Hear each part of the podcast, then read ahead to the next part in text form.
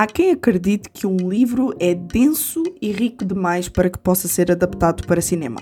Normalmente, os amantes de leitura entram em grande disputa com quem? Com os fãs da sétima arte, obviamente, porque dizem sempre o mesmo. O livro é muito melhor. E quem é que nunca ouviu ou quem nunca disse essa frase, não é? Pois é, para falar mais acerca do nível de fidelidade passado de um livro para o cinema, eu tenho comigo Erlan Tostes. Ele é teólogo, professor e host do podcast Ovelhas Elétricas. E eu sou Ana Margarida e começa agora mais um Entre Linhas.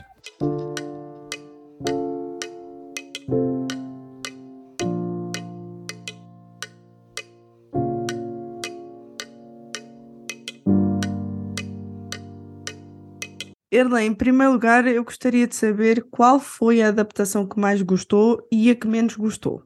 Olha, um, eu gosto muito do Poderoso Chefão, o, o padrinho, acho que em Portugal fica assim, né? Exatamente, do, isso mesmo. The Godfather. Mesmo.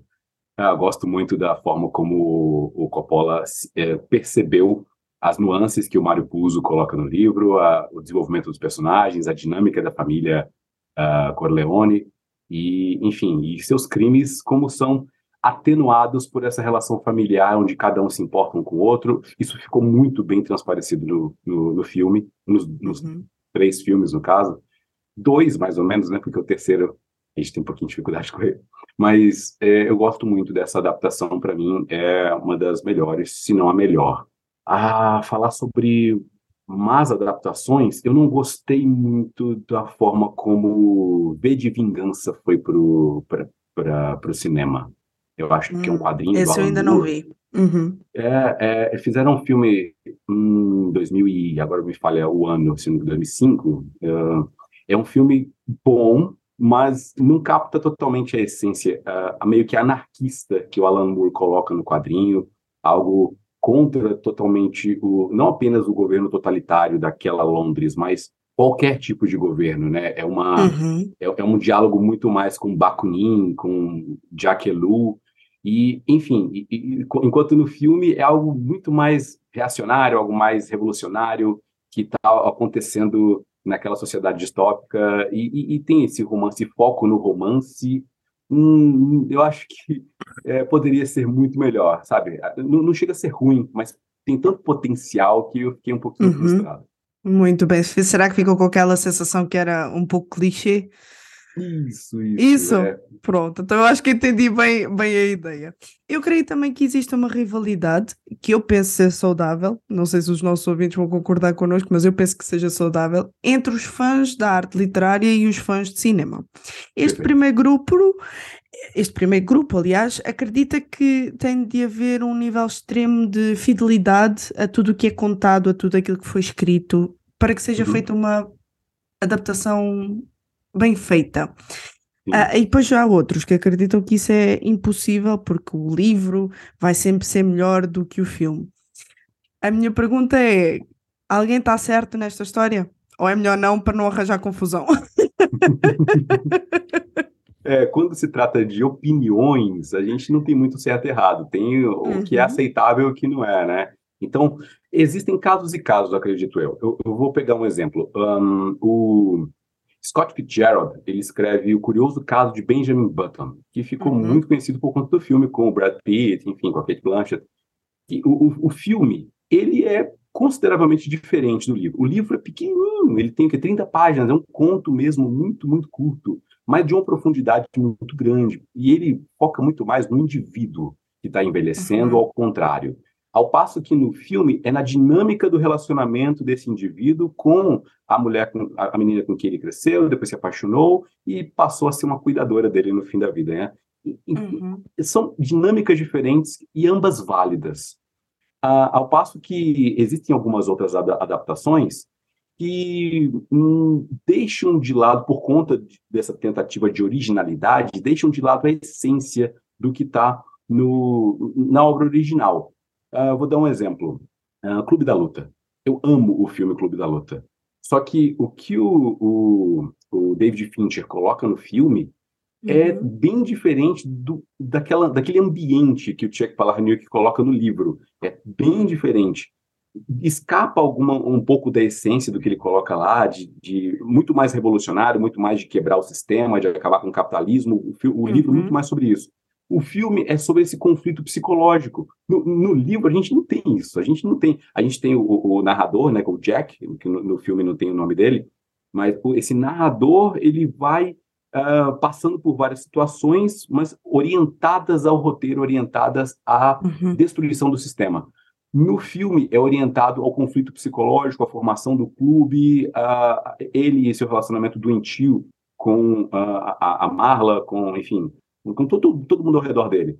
Então, assim, uh, de novo, o que é pior, o que é melhor? Cara, são coisas diferentes, acredito uhum. que dá para conviver com tudo. O que não dá é desrespeitar a obra original, né? E, e jogar uhum. no lixo. Sem dúvida alguma. Isso seria também estar a limitar. E estar a limitar as duas, as duas artes. Não se pode limitar nenhuma nem outra. Eu acho que seria muito incorreto também fazer isso.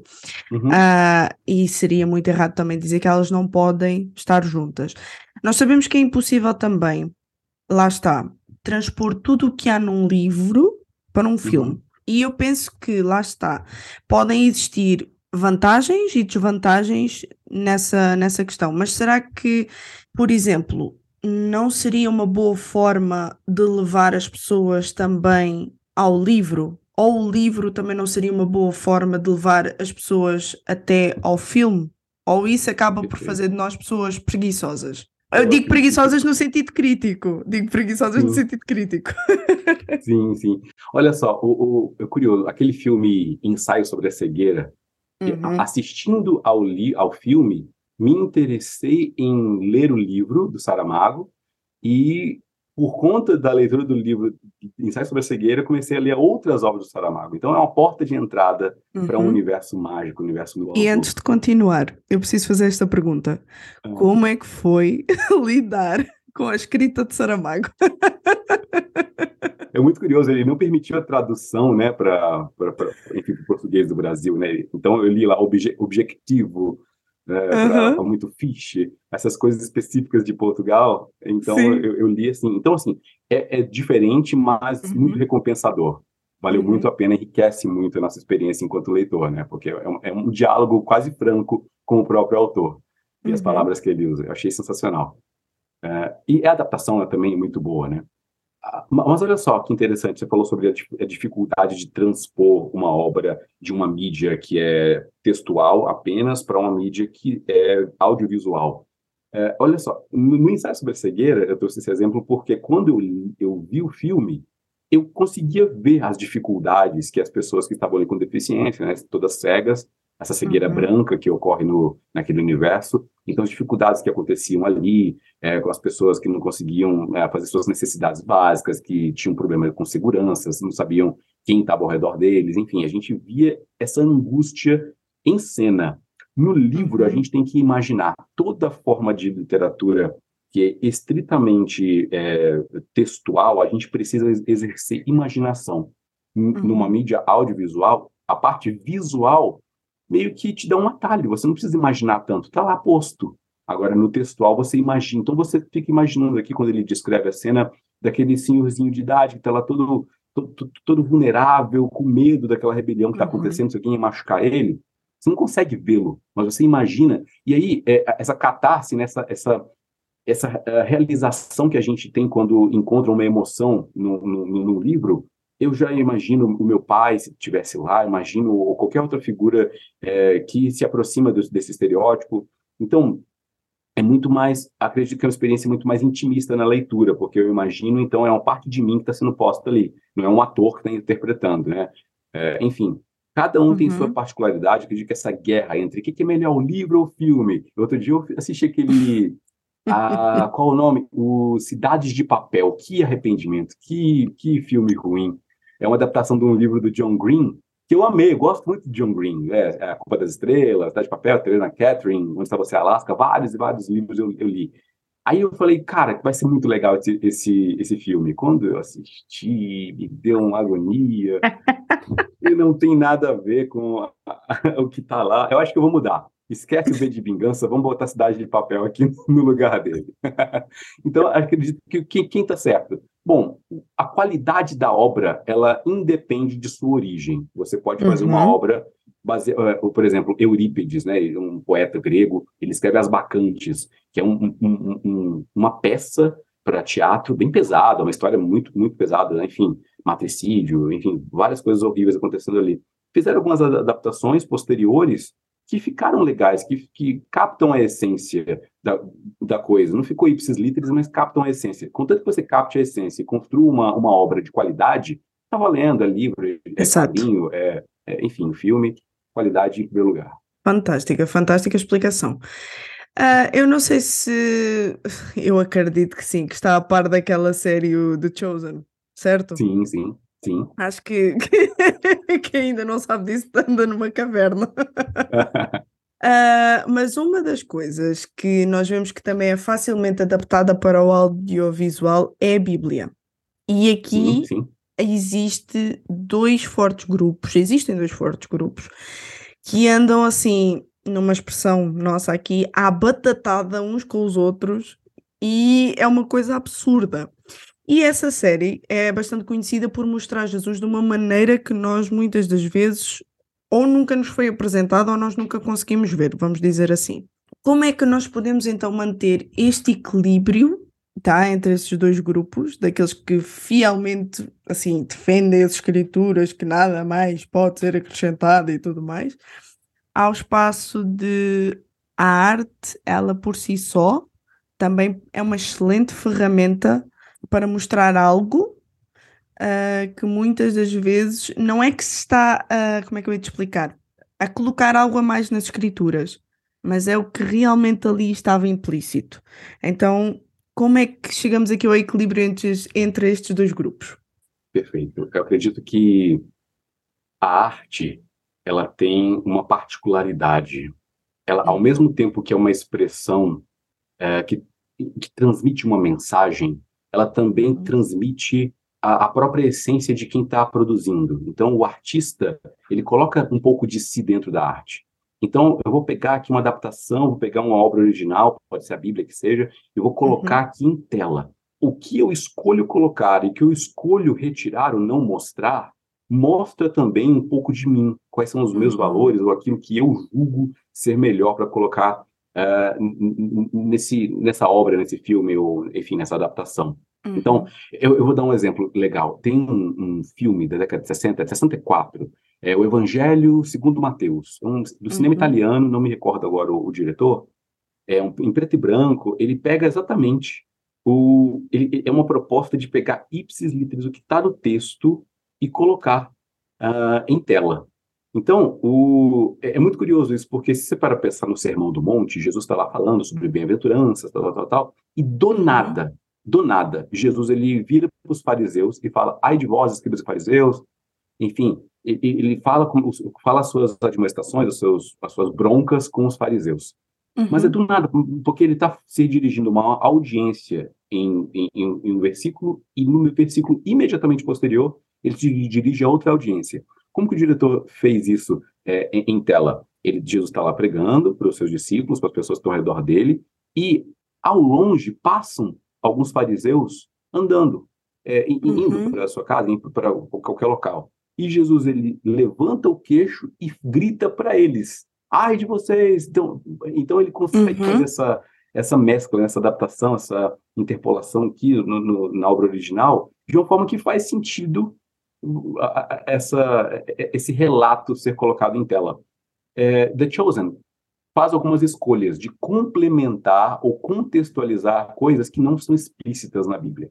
Coloca uhum. personagens novos, coloca diálogos que não estão lá. Ele faz uhum. isso por quê? Por uma questão narrativa, para poder criar todo esse ambiente, todo esse, esse, esse, intimismo que existe entre os personagens, o desenvolvimento entre eles, é, conversas de, com Nicodemos, o que ocorre com, é, com Levi, quando Jesus não está por perto, com Mateus, uhum. no caso. Então, isso é contextual. Então, tem gente que vai falar o seguinte: olha, estão inventando e não pode, é uma distorção. E tem gente que vai olhar o seguinte e falar: olha, isso aqui está compondo essa obra de arte, entendeu? É, um, uhum. um, outro exemplo. É, tem formas de se fazer isso de uma maneira que realmente distorce e por conta de erros interpretativos.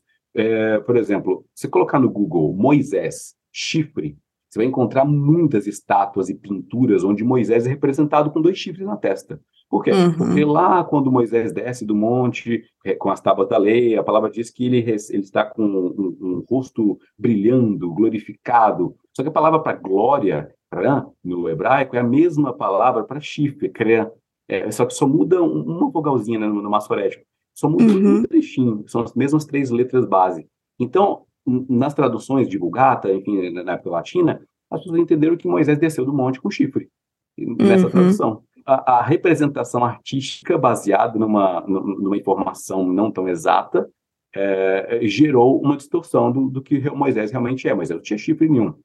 Uhum. Agora, nesse caso, não é por conta de uma, uma má leitura do texto ou uma, um incentivo à distorção do texto. É uma contextualização, e a gente faz isso nas uhum. pregações, os pastores em púlpitos estão lá pregando, de repente, ah, mas se Jesus estivesse aqui, ou então, eu imagino que naquele local ele se sentiu de tal forma. Isso não está no texto, mas isso ajuda Exato.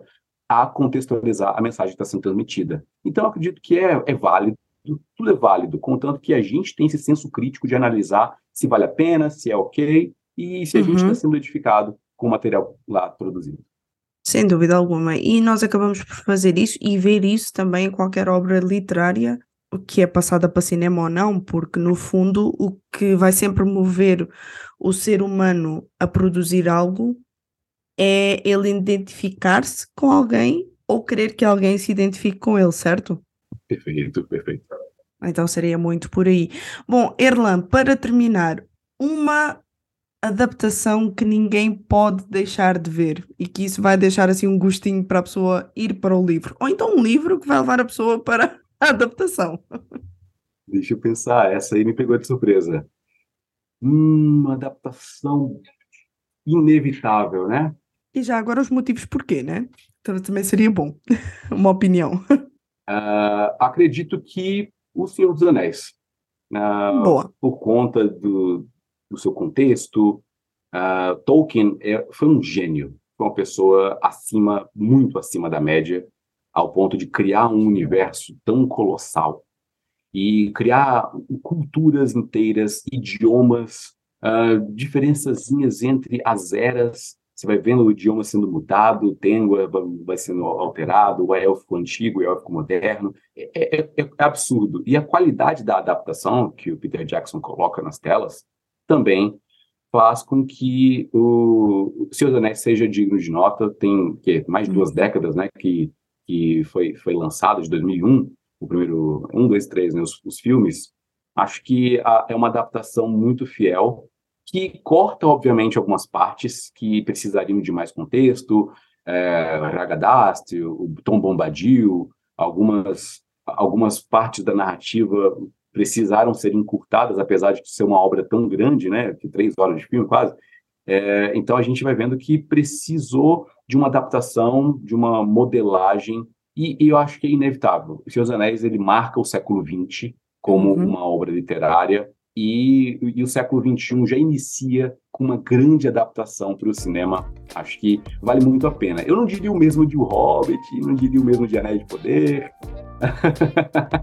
Mas vamos ficar com O Senhor dos Anéis. Os três filmes acho que são complementares e beiram a perfeição de uma adaptação literária para o cinema.